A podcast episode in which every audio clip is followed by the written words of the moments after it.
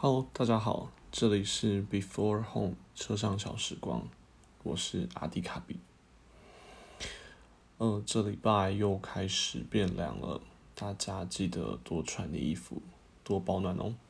嗯，哦，另外还有一件事情也可以提醒大家一下，在这礼拜天十二月十三号的晚上到十二月十四号的凌晨这一段时间是双子座流星雨。听说蛮厉害的，所以没事的话可以去看看。我应该会带 Joe 上山去看一下，他好像挺想看的，就带他去晃晃吧。好了，那这礼拜想跟大家聊聊两件事情，一个是我最近在做的宠物饲料，那另外一个是跟游戏产业相关的，那是最新一代的。引擎技术跟显卡，对，哦，那就先来进行我们第一个话题吧。第一个话题是跟宠物饲料有关。哦，最近跟朋友在做两只新的宠物饲料，那我们就有一些讨论啊等等。呃，今天其实比较像是想问问看大家的意见怎么样？对，就例如说，你如果有养猫有养狗。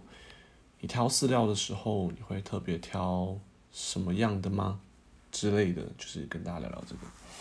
那像，其实我们就是刚刚才讨论结束了。他说我算是 T A，所以对我做一个访谈。好，就是说有谷饲料或是无谷饲料，如果是给宠物吃的话，我会倾向于挑无谷饲料。这是为什么呢？就有谷饲料，它代表它有含一些谷物，谷物大部分是淀粉类。那对于猫狗而言，呃，我个人认为啦，猫是完全的食肉目，狗是杂食性的。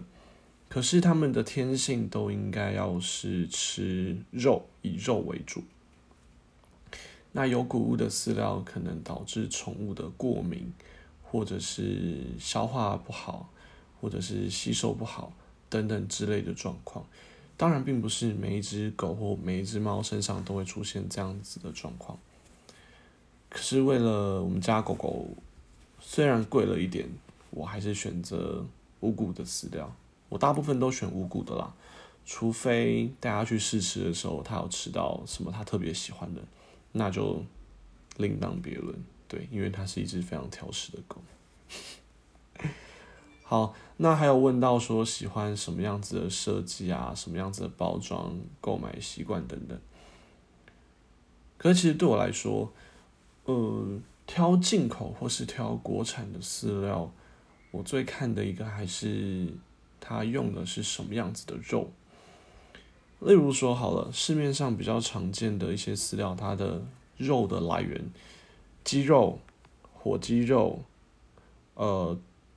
牛肉、羊肉、鹿肉这几个应该是比较常见的肉种，比较少会出现猪肉。对，可能是因为它的油脂含量太高，或是鸭肉其实也蛮少见的。这我我认为啦，都是因为油脂含量太高，不呃不太容易来做饲料，所以大部分厂商不喜欢用这样子的肉。好，可是你看哦。今天如果是一个鹿肉饲料，他跟你说我是国产的，嗯，对我而言我会抱有非常大的疑虑。台湾其实没有养多少的鹿，尤其是专门拿来做肉的肉鹿。当然，鹿它是一种经济动物没有错。例如说，今年年初的时候我们去纽西兰，那个鹿是一整个山头的鹿，那它也确实。等这些鹿长大之后，是拿来做肉鹿使用。对，呃，我讲肉鹿没有错，因为我们通常在形容这个动物的时候会讲，例如说鸡肉就是它是肉鸡，它是肉牛，它是奶牛这样子，这是一个形容的方式。对，所以鹿它其实是做肉鹿没有错，可是，在台湾很少很少很少，甚至没有吧，我不知道。或是牛肉好了，真正的国产牛其实数量也很少，你不会拿来大量做成做成饲料，对。嗯，那像鸡肉，台湾可能就比较多，所以这几个肉种里面，我唯一觉得可信的国产饲料是鸡肉。你其他跟我说你的肉来源是 made in Taiwan，我不太相信。对，那其他的话，大概就是营养成分啊等等。对我来说，最重要的是我家的狗要吃了。我们家那只狗是非常挑食的狗，很喜新厌旧。然后干饲料它通常都不吃，我们一定要混一些肉汤，混一些罐头，它才愿意吃。可是讲个很有趣的啊，这个真的 我觉得非常有趣跟好笑。对，呃，我们家是四个人，就是我爸妈跟我还有我妹。我妈是会喂狗吃最好的，她的饲料一定都会掺罐头啊什么的，所以我认为是这样。才养成他挑食的习惯。好，那当我爸妈不在的时候，家里只剩我跟我妹。我们家那只狗，它知道当只有我跟我妹的时候，它是没有罐头吃的。可是呢，它个性又很硬，它又不愿意去吃饲料，就不愿意单吃饲料，所以它就会饿饿饿饿肚子，饿到啊，它觉得不太行了，好像快活不下去了。然后就去吃个几口饲料，我们都称作是维持他的生命。就他知道说哦，再这样下去要饿死了，好，就吃几口维持生命吧。这样，对，好了，我不知道这是好还是不好，这是对我家的狗一个很有趣的现象。好了，那宠物饲料这部分如果有什么嗯回馈的话，还希望大家提供给我，或者有什么问题也可以问我。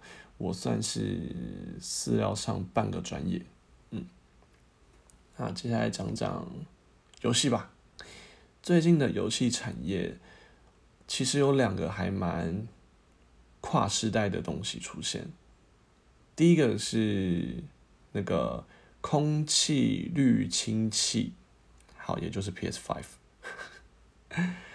呃，这次 PS Five 出来，它的虚拟引擎。是一个跨时代的虚拟引擎，再加上它可以呃用 SSD 去辅佐它，所以现在在跑游戏，在 PS Five 上面跑游戏，它基本上是不需要读条的。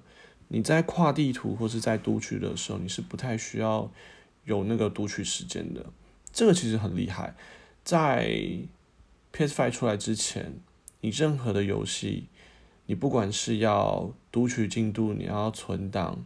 等等，甚至像《魔物猎人》，你要跨地图，你都是需要读条，你需要读取呃你的资料，对。可是现在不用，再加上这个虚拟引擎，它可以呈现的画质跟空间感会更像现实世界。还有一个最厉害的，这又跟我下个部分要讲到的显卡是有关的。好，那就是光线追踪，简称光追。光追它厉害的点是说，我们以前所以前所玩的游戏里面呈现出来的光影效果，那都是一张一张图画好的，或者是它实时去做一些小小的计算呈现出来的感觉，它离现实真正的光源其实差的蛮多的。那现在这个光追系统出来呢？它最厉害的点是，它每一个时刻都在计算你所有光线的来源、反射、折射等等，所以它模拟出来的光源效果是非常非常接近现实状况的。嗯，所以在游戏的体感、体验感，然后呃画面的流畅度，然后你会觉得特别的逼真，这个我都觉得很厉害。对，所以这是我今天特别想要提出来，嗯，游戏产业最近两个很跨世代的成果嘛，嗯，应该这样说。好，为什么为什么我想要提到这个？是因为我前阵子在看投资的东西，就突然看到游戏产业，就想了一下，嗯，确实最近游戏产业出了蛮多跨时代东西，算是蛮有前景的。再加上任天堂。好像貌似可能大概有放消息出来说，会出一代新的主机，就是在 Switch 的电力加强版之后，会再有一代新的。可是它是 Switch 的主机延伸出去吗？亦亦或是它是全新的一台主机？这我就不知道了。对，我认为游戏产业算是蛮有前景的，就短期来看的话啦。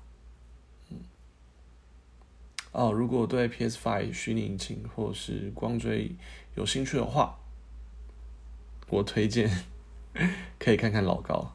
老高他花了一集在讲这个事情，讲的蛮详细的，比我详细很多。呃，我只用了短短五分钟，就是跟大家分享一下这样子而已。好，那这个礼拜就差不多到这里喽，我们下周再见喽，拜拜。